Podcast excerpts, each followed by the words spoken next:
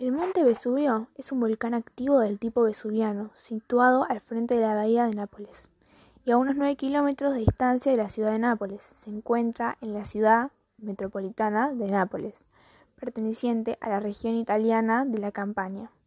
Tiene una altura máxima de 1.281 metros. Se alza al sur de la, de la cadena principal de los Apeninos.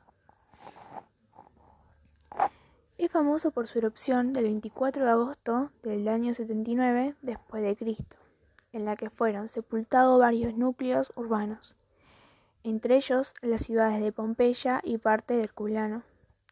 Tras aquel episodio, el volcán ha entrado en erupción en numerosas ocasiones.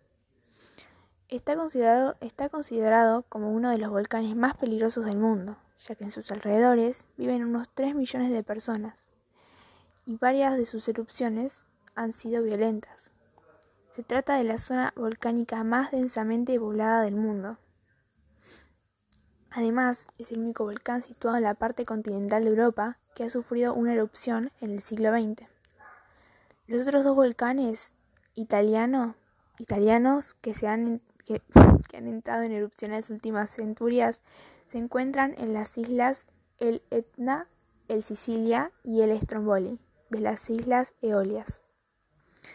Las últimas erupciones del Vesubio, la última erupción del Vesubio tuvo lugar en 1944, destruyendo buena parte de la ciudad de San Sebastiano.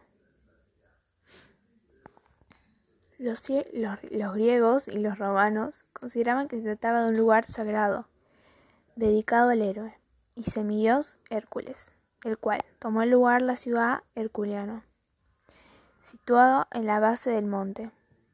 El Vesubio fue designado como uno de los 16 volcanes de la década, es decir, como uno de los volcanes más peligrosos del mundo.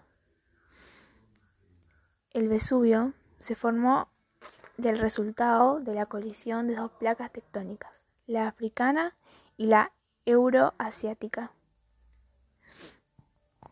La primera fue forzada por debajo de la segunda, llegando a mucha profundidad bajo la corteza terrestre.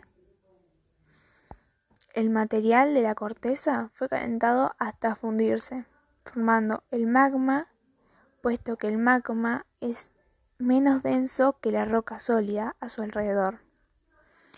Es empujado hacia arriba buscando un lugar más débil en la superficie de la Tierra, rompiéndola y formando el volcán.